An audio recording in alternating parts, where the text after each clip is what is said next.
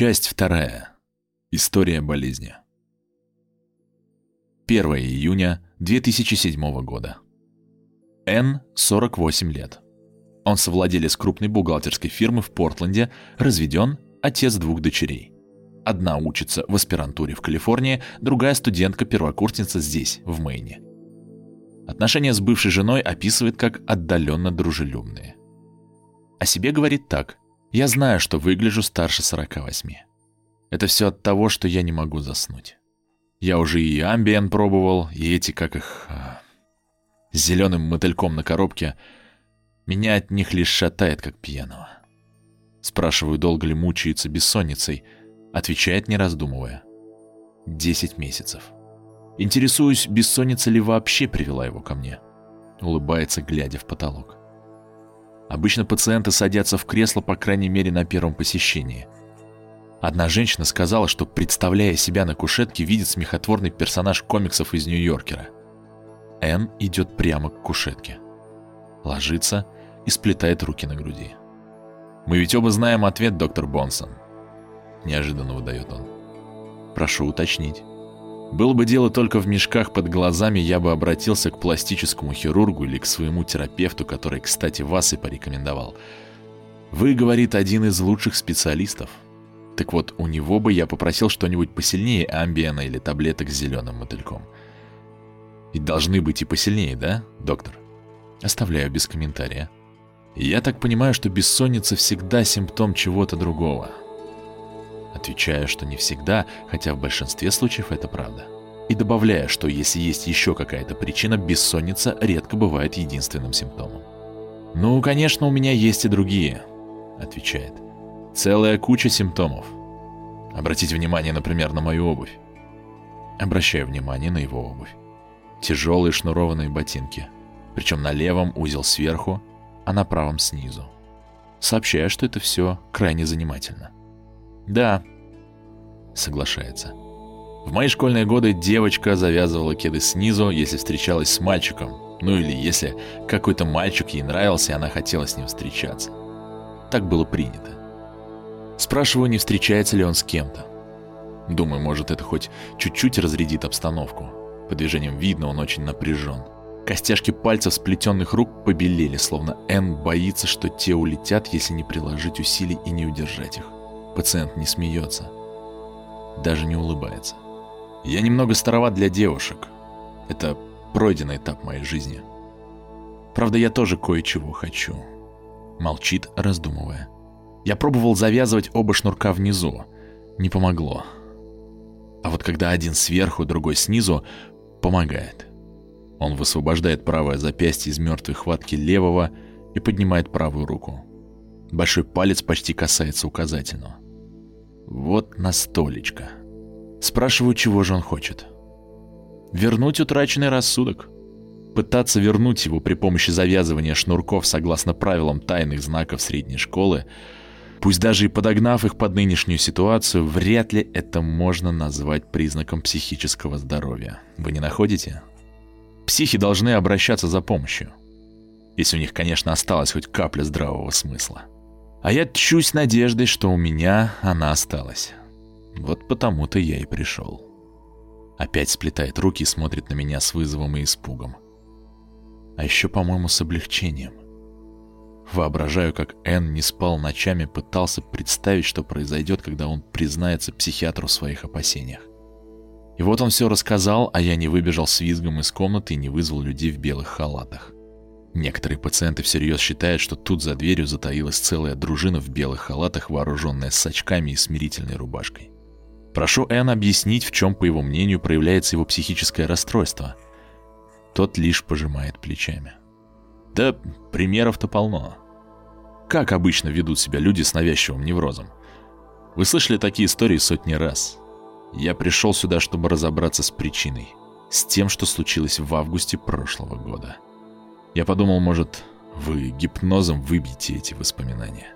Он смотрит с надеждой, а я объясняю, что хотя нет ничего невозможного, гипноз действует значительно лучше как помощь в воспоминаниях, нежели как способ их утратить.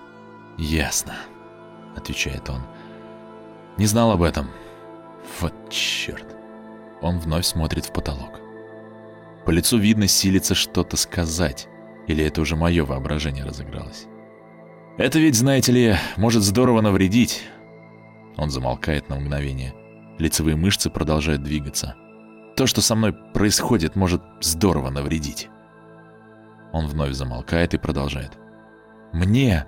Снова пауза. Может, даже и другим. Каждый сеанс терапии — это бесконечный выбор решений. Словно развилки, разбегающиеся дороги и никаких знаков. Здесь можно было бы спросить, что с ним происходит. Я не задаю этого вопроса. Зато спрашиваю, о каких примерах идет речь, помимо по-разному завязанных шнурков, что, конечно, прекрасный пример. Этого я вслух не говорю. «Да вы и сами знаете», — говорит он, и хитро так на меня смотрит, от чего становится неуютно. Стараюсь не выдавать себя. Он не первый пациент, который вызывает у меня дискомфорт. Психиатры как спелеологи.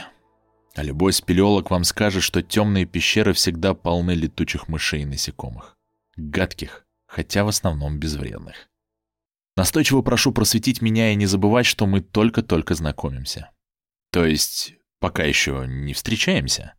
Пока нет, соглашаюсь я. Ну, тогда нам лучше начать встречаться, говорит он. Потому что я в желтой зоне, доктор Бонсон. И уже на границе с красной. Спрашиваю, нет ли у него привычки все пересчитывать. «Конечно, есть», — отвечает. Пересчитываю слова в кроссвордах в «Нью-Йорк Таймс», по воскресеньям пересчитывают дважды, потому что кроссворды больше, и перепроверка все выравнивает. И вообще перепроверка необходима. Считаю свои собственные шаги, количество гудков в телефонной рубке, когда кому-нибудь звоню. Количество гудков в телефонной трубке, когда кому-нибудь звоню. Обычно я хожу обедать в Colonial Diner. Это в трех кварталах от офиса, а по дороге пересчитываю обувь черного цвета. На обратном пути коричневую обувь. Я как-то раз пробовал считать красную. Пустое занятие лишь, время потратил. Только женщины носят красные туфли, да и то не все подряд. Во всяком случае, не днем. Я насчитал всего три пары, поэтому пришлось возвращаться к Colonial Diner и начинать сначала. Правда, на сей раз я считал коричневую обувь. Спрашиваю, надо ли, чтобы успокоиться, насчитать какое-то определенное количество обуви. Тридцать. Вполне достаточно. Пятнадцать пар как правило, удается. А зачем требуется определенное число? Некоторое время он размышляет, потом храбро смотрит мне в глаза. Вот я сейчас отвечу. Вы и так знаете. И опять потребуется объяснять прописные истины. В смысле, вы с неврозом навязчивых состояний наверняка имели дело и раньше. Я по нему тоже целое исследование провел, исчерпывающее. И в голове, и в интернете. Поэтому не перейти ли нам к сути дела? Я объясняю, что большинство невротиков стремятся к некой конкретной цифре, называемой целевым числом. Без него нет порядка. Целевое число необходимо, чтобы мир, так сказать, продолжал вращаться на своей оси. Видно, что он согласен с таким объяснением, и его прорывает, словно обрушивается плотина. Однажды я считал обувь по дороге на работу и натолкнулся на человека с ногой, ампутированной до колена. Он стоял на костылях, а на культе торчал носок. Будь на нем черная обувь, я прошел бы мимо, потому что я возвращался в офис. На нем был коричневый ботинок, и это выбило меня из колеи на целый день. Той ночью я так и не заснул. Потому что нечетные числа злы. Он постукивает себя ладонью по виску. По крайней мере, здесь. Остатки разума пытаются убедить меня, что все это чушь собачья, зато есть и другая часть сознания, которая четко знает, что это не чушь. Эта часть и правит бал в моей голове. Логично предположить, что если в тот день не произошло ничего плохого, а, кстати, произошло кое-что замечательное, без объяснения отменили налоговую проверку, которая нас так беспокоила, то примета не сбылась и злые чары рухнули. Нет, ничего не рухнуло. Я насчитал 37 коричневых ботинок вместо 38, и когда конец света не наступил, другое сознание подсказало. Это все потому, что я не только переступил уровень 30, а еще изрядно за него заступил. Когда я загружаю посудомоечную машину, считаю тарелки. Если их больше десяти и четное количество, то все в порядке. Если нет, я добавляю сколько нужно чистых тарелок, чтобы достичь порядка. Так же обстоит с вилками и ложками. В пластиковом контейнере перед посудомоечной машиной должно лежать по меньшей мере 12 предметов. А поскольку я живу один, это значит, что приходится добавлять чистые. Спрашиваю про ножи. Он отрицательно качает головой. Нет, нет, нет, ножи в посудомоечную машину я не кладу. Спрашиваю, почему нет, и он отвечает, что не знает. Молчит и смотрит искоса. Виновата. Ножи я мою только руками.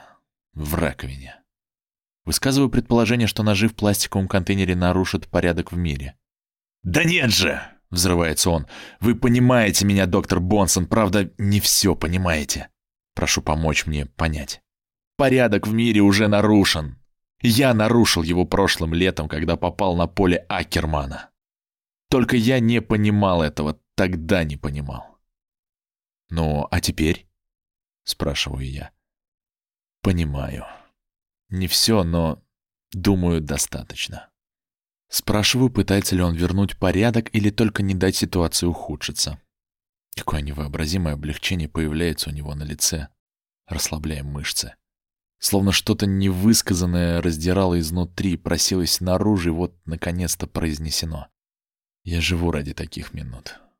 Нет, болезнь от этого не отступит, зато на какое-то время Н будет легче дышать. Вряд ли он ожидал такого поворота. Обычно пациенты не верят в то, что боль может отступить. «Исправить я ничего не могу», — шепчет он. «Я могу немного сдержать их». Да, до сих пор получалось. Вот мы и опять на развилке. Можно спросить его, что случилось прошлым летом. В августе прошлого года, как я понимаю, на поле Акермана.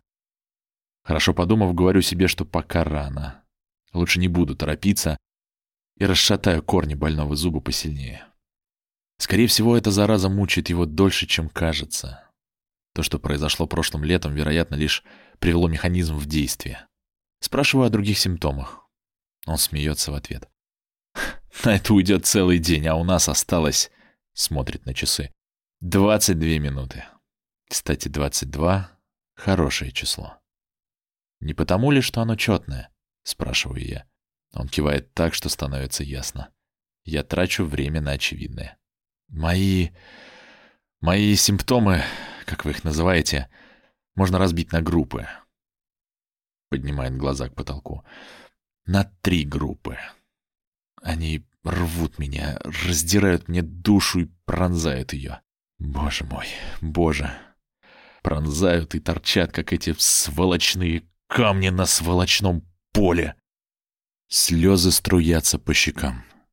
Поначалу он, похоже, и не замечает, просто лежит на кушетке, сплетя пальцы и смотрит в потолок. Затем протягивает руку к столику рядом, на который высится бесконечный запас салфеток в коробке. Энн берет две — Вытирает щеки, комкает салфетку, та исчезает в сплетении пальцев. «Есть три группы», — продолжает он слегка дрожащим голосом. «Счет — это первая группа. Считать важно, хотя и, и не так важно, как трогать. Есть вещи, которых мне необходимо коснуться, например, горелки на плите. Без этого я не выйду из дома утром и не лягу спать вечером. Я могу и на вид определить, что они выключены, рукоятки смотрят вертикально вверх, горелки холодно-черные. Нужно потрогать, ведь необходимо удостовериться. Ну и, конечно, нужно потрогать дверцу духового шкафа. Затем я должен потрогать выключатели света, прежде чем выйти с работы или из дома. Вроде мелочь, однако я не отойду от выключателя, не шлепнув его дважды. Прежде чем сесть в машину, я должен четыре раза шлепнуть по крыше. И шесть раз, когда добираюсь до места назначения. Четыре — хорошее число, шесть — просто здорово. А вот десять... Десять — это как... Он не вытер одну дорожку, оставленную слезой. Та пролегла зигзагом от уголка глаза до мочки уха. Как встречаться с девушкой своей мечты? Подсказываю я. Он улыбается приятной усталой улыбкой. Улыбкой, которая все реже и реже встает с ним из постели. «Точно!» — соглашается он. И шнурки ее кет завязаны снизу, чтобы все об этом знали. Трогает ли он что-нибудь еще? Я спрашиваю, уже зная ответ. Уж я-то повидал людей, подобных Н, за пять лет практики. В моем воображении эти несчастные, словно жертвы хищных птиц, которые неотрывно их клюют. Птицы эти невидимы для жертв. Во всяком случае, пока психиатр, хороший или просто удачливый, а желательно и хороший, и удачливый, не брызнет на их крылья каким-то своим специальным люминолом и не выставит их на свет. Птицы невидимые, зато такие же настоящие, как и их жертвы. Совсем уж чудом кажется то, что многие невротики умудряются жить нормальной жизнью, несмотря ни на что. Они работают, едят, правда, часто недостаточно или, напротив, слишком много. Ходят в кино, занимаются любовью со своими женщинами или мужчинами, женами и мужьями. И все время птицы сидят, вцепившись когтями, и клюют, выдирая кусочки плоти. Мне приходится много чего трогать. И вновь взгляд с усталой приятной улыбкой обращен в потолок. Проще назвать, чего я не трогаю. Значит, говорю, хоть считать и важно, трогать важнее. Что же важнее прикосновения? Ставить на место. Отвечает он и внезапно начинает дрожать, прямо-таки трястись, как пес, брошенный под холодным дождем. Боже мой! Неожиданно он выпрямляется и садится на кушетке, спустив ноги на пол.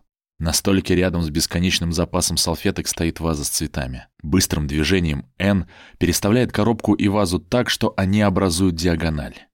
Выхватив два тюльпана из вазы, укладывает их стеблем к стеблю. Один цветок упирается в коробку с салфетками, а другой в вазу. Так безопаснее. Он выглядит неуверенным, потом кивает, словно в уме соглашается с тем, что так действительно безопаснее. Для всего мира. Эн вновь неуверен и заканчивает мысль. Пока. Пока на некоторое время. Смотрю на часы. Время наше вышло, и, похоже, мы успели много для первого раза. Что ж, до встречи на следующей неделе, говорю я. Время и место для распугивания летучих мышей остается прежним. Иногда я превращаю эту шутку в вопрос. В случае с Н нет. Он должен вернуться и прекрасно это знает. Значит, никаких волшебных пилюль? спрашивает он. На сей раз улыбка такая грустная, что нет сил смотреть ему в глаза. Говорю, что вообще-то должно полегчать. Немного позитива никогда не повредит. Вам скажет так любой психиатр. Затем советую выбросить весь амбиен и таблетки с зеленым мотыльком. Я так понимаю, лунесту. Если от них нету толку ночью, то днем они могут лишь навредить. Заснуть за рулем на скоростном шоссе вряд ли лучший способ решить проблему. «Согласен», — говорит он. Доктор, а ведь мы так и не касались причины всего этого. Я ведь знаю, в чем дело. Убеждаю его, что на следующей неделе мы обязательно об этом поговорим. А пока прошу Н завести таблицу, поделенную на три части, куда он будет заносить все, что считает, трогает и расставляет по местам. Согласен ли он вести такие записи? Да. Спрашиваю, как бы, между прочим, не появлялось ли у него мысли о самоубийстве. Думал, конечно. Нет, у меня... у меня так много дел. Ответ интересный. Правда, нельзя сказать, что успокаивающий. Протягиваю свою карточку и прошу звонить в любое время дня, если опять появятся мысли о самоубийстве. Обещает последовать совету. Честно говоря, они все обещают. Ну, а пока, говорю уже в дверях и кладу руку на плечо, если вы ни с кем не встречаетесь, пусть вашей лучшей подружкой станет жизнь. Бледный и не улыбающийся Н смотрит мне в глаза, а передо мной невидимые птицы, рвущие его на куски. «Вам не попадалась книга «Великий бог Пан» Артура Мейчина?» Я отрицательно качаю головой. «Это самое жуткое, что можно вообще написать», — поясняет он. Один из героев там говорит «Страсть всегда побеждает». На самом деле он говорит не о страсти. Он говорит об одержимости. Прописать флуоксетин или пароксетин? Наверное, флуоксетин. Не стоит спешить, надо получше разобраться с проблемами этого интересного пациента. 7 июня 2007, 14 июня 2007, 28 июня 2007. На следующую встречу Н приносит домашнюю работу. Впрочем, ничего другого я и не ожидал. В этом мире полно приходящего, да и вообще, ничто не вечно под луной. Зато невротик с навязчивым состоянием, если только не помер, почти всегда доводит дело до конца. С одной стороны, на его таблице не взглянешь без смеха, с другой — без слез. Я, откровенно говоря, пришел в ужас. Н — бухгалтер. И я нисколько не сомневаюсь, что он воспользовался одной из программ бухучета, чтобы заполнить папку, которую я теперь держу в руках. В папке огромные крупноформатные таблицы. Только вот вместо инвестиционных программ и потока дохода эти таблицы во всех подробностях расписывают невроз Н. во всей его сложности и многогранности. Первые две таблицы озаглавлены «Счет», две следующие — «Контакт», и, наконец, шесть последних — «Выравнивание». Перелистывая таблицы, я диву даюсь, как он находит время на что-либо еще, хотя знаю, что для настоящего невротика нет ничего невозможного. Вновь приходит на ум невидимые птицы. Так и вижу, как они уселись на голове Н, на его плечах и клюют, рвут окровавленную плоть. Поднимаю взгляд. Эн уже устроился на кушетке и как в первый раз сплел пальцы на груди. Он уже переставил вазу и коробку с салфетками на столе, соединив их в диагональ. Цветы сегодня — белые лилии. Глядя на этот натюрморт, невольно видишь похоронную процессию. «Можно они так полежат?» — спрашивает. Вроде извиняясь, и в то же время настойчиво с нажимом. Иначе я... я не смогу говорить. Отвечаю, что у меня и в мыслях не было помешать его дизайну. Хвалю за то, как грамотно и профессионально он составил таблицы. Безразлично пожимает плечами в ответ. Затем спрашиваю, собрано ли в таблицах наблюдение только за прошедшую неделю или это полный обзор. «Это все только за последнюю неделю», — отвечает Н, безэмоционально, словно ему и дела никакого нет. «Да так оно и есть. Человеку, которого насмерть заклевывают птицы, плевать на прошлогодние обиды и печали. Впрочем, как и на те, что стряслись на прошлой неделе, ему вполне хватает мыслей о дне насущном. И если будет на то воля Господня, завтрашнем. Ого, здесь две-три тысячи описанных событий. Я называю их факты учета. 604 факта учета счета, 878 контакта и 2246 размещения. Обратите внимание, только четные числа. В сумме 3728. А если сложить отдельные составляющие этого числа, 3, 7, 2, 8, получится 20. Тоже четное и хорошее число. Кивнув, словно в подтверждение, продолжает. Разделите 3728 на 2. Получите 1864. Если сложить 1, 8, 6, 4, получается 19. Очень сильное нечетное число, сильное и злое. Вижу, как он дрожит. «Вы, наверное, очень устали?» Говорю. Он не говорит ни слова, даже не кивает, хотя ответ я все-таки получаю. Слезы текут по щекам к ушам. Мне печально добавлять груза на его плечи. Однако не могу не признать, если мы сейчас же не начнем работу и не перестанем придуриваться, как выражается сестра Шейла, моя сестренка, он вообще не сможет работать. Я уже вижу, насколько он сдал внешне. Рубашка помята, побрит неаккуратно, стрижку надо бы освежить. Знаю, если спросить о нем коллег по работе, увидишь, как они вороваты и многозначительно переглядываются. Его таблицы по-своему произведение искусства, только вот сил у их творца совсем не осталось. Ясное дело, у нас не осталось выбора, кроме как побыстрее добраться до сути дела, иначе ни флуоксетин, ни пароксетина, ничего другого ему не видать. Спрашиваю, не расскажет ли он мне, что же такого случилось в августе прошлого года. Расскажу. Я... я за этим сюда и пришел. Он набирает салфеток из бесконечного запаса и вытирает щеки. Устало спрашивает. «А вот готовы ли вы выслушать, доктор?» В жизни не слышал такого вопроса от пациента. И такого вынужденного, снисходительного сочувствия в голосе никогда не слышал. «Готов», — говорю. «Начинайте. Помочь ему моя работа. Чтобы я с ней справился, Энн должен захотеть помочь себе сам. Даже если вы заболеете, как и я, Помните, это не исключено. Мне, мне уже не помочь, хотя надеюсь, что еще не докатился до состояния полной паники, чтобы захотеть утащить с собой того, кто меня спасает. Боюсь, я вас не полностью понимаю, говорю я. Раз я здесь, вся эта гадость может обернуться лишь плодом моего воображения.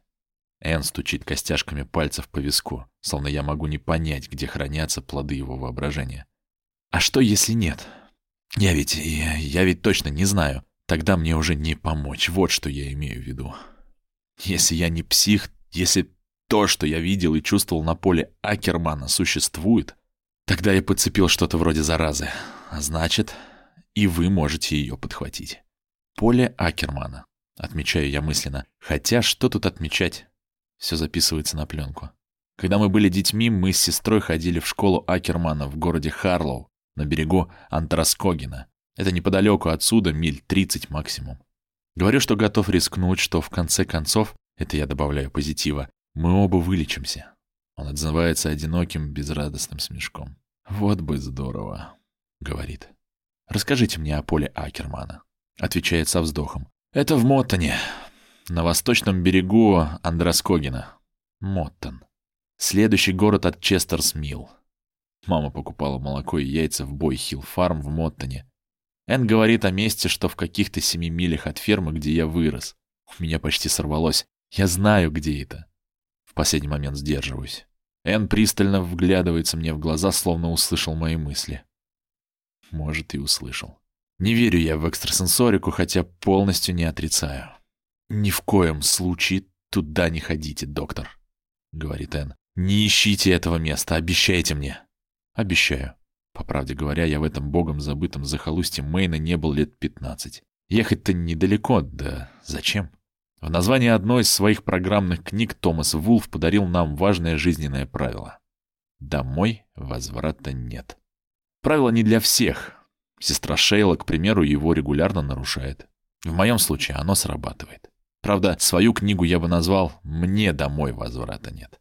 Мне из детства помнится только косорылое хулиганье на площадке для игр, заброшенные дома с зияющими глазницами выбитых стекол, выпотрошенные груды автомобильного металлолома и белизна холодных небес, кричащих вороньем. «Что ж», — произносит Энн, и нервная судорога пробегает по лицу, обнажая зубы. «Нет, на лице не появляется злости, я вижу.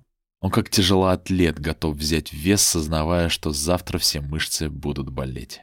Не знаю, получится ли у меня все объяснить. Обещаю постараться. Только знайте, что если до того августовского дня в прошлом году у меня и было что-то похожее на навязчивый невроз, выражалось это лишь в том, что перед выходом на работу я заскакивал в ванную посмотреть, все ли волоски выдернул из носа. Может, это и так. Лично я сомневаюсь. Не давлю на него. Прошу рассказать мне, что же случилось в тот знаменательный день. Он начинает рассказ. Рассказ его длится три сеанса. На второй сеанс, 15 июня, он приносит календарь. Это не просто календарь. Это улика номер один.